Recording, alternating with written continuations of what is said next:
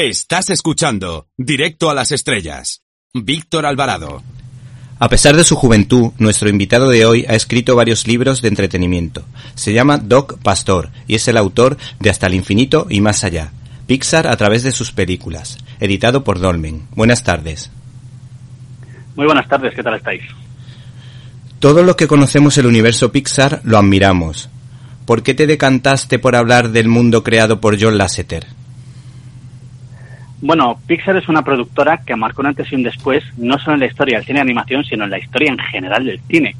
Su película Toy Story cambió por completo lo que eran las películas de dibujos animados desde ese momento, al punto de que, por desgracia, como efecto colateral, el cine de animación tradicional ha quedado bastante en el ostracismo. Creo que es una productora que ha logrado crear personajes que han pasado por siempre a la iconografía popular, que ha logrado conmover a varias generaciones y que a día de hoy no creo que haya nadie que pueda dudar que es una de las productoras que hace mejores películas. Ahora, si te parece, te doy mi lista de películas favoritas de Pixar.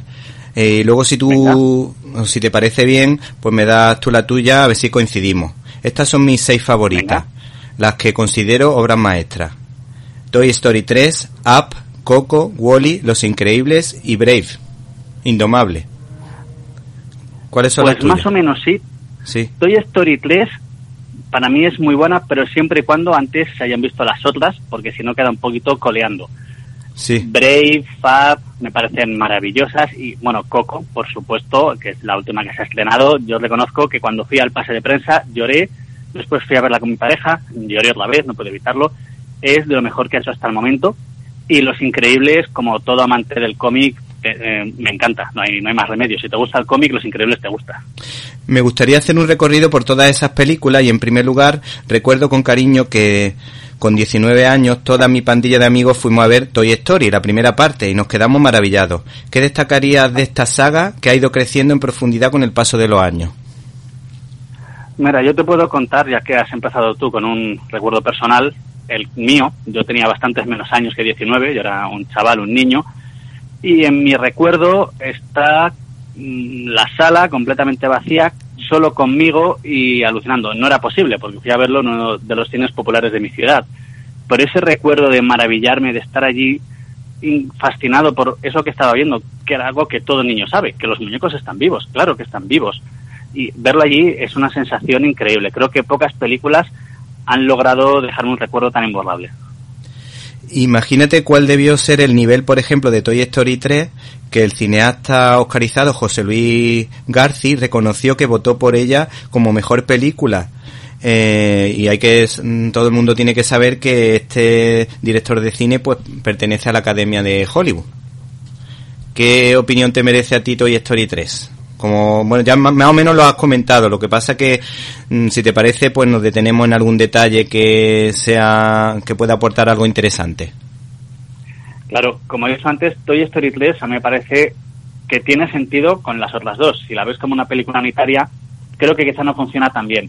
Pero justo cuando se estrenó, con el tiempo que había pasado, en lo que se habían convertido estos personajes, ese cierre que a la vez es una apertura que logra hacer, me parece un cierre de saga que no ha sido tanto, porque luego sabemos que ahora habrá una cuarta película. Pero me parece que fue un cierre de saga inicial muy bonito, muy profundo, que además hizo algo que pocas películas pueden hacer, que es evolucionar y crecer a la vez que las primeras personas que lo vieron. Y a mí eso me parece que fue no solo un acierto, sino algo muy bonito. Por otra parte, críticos de cine, maestros, filósofos y teólogos reconocen el valor de los diez primeros minutos del arranque de Up, a la que mi hijo le llama la del abuelito que vuela, porque se cuenta una gran historia de amor.